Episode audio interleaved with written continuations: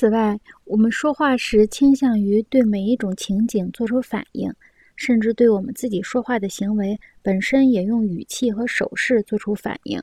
然而，书写倾向于一种分离和专门化的行为。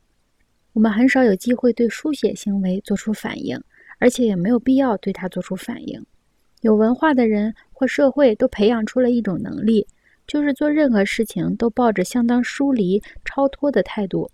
不识字的人和社会却事事经历感情上或情绪上的卷入。法国哲学家亨利·伯格森生活和叙述的思想传统是：无论过去和现在，语言被认为是人的技术。它损害和削弱了集体无意识的价值观念。伯格森认为，如果没有语言，人的智能会全部转入其注意的客体。语言之于智能，犹如轮子之于脚和人体。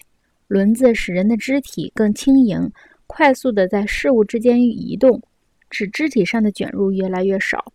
语言使人延伸和拓展，却又使人的官能割裂。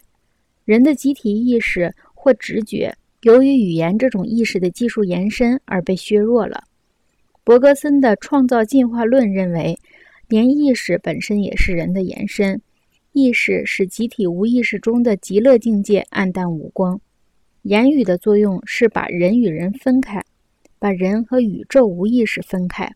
作为人各种感觉的同时延伸或言说，即外化。语言一向被认为是人最丰富的记忆形式，它把人与动物界区别开来。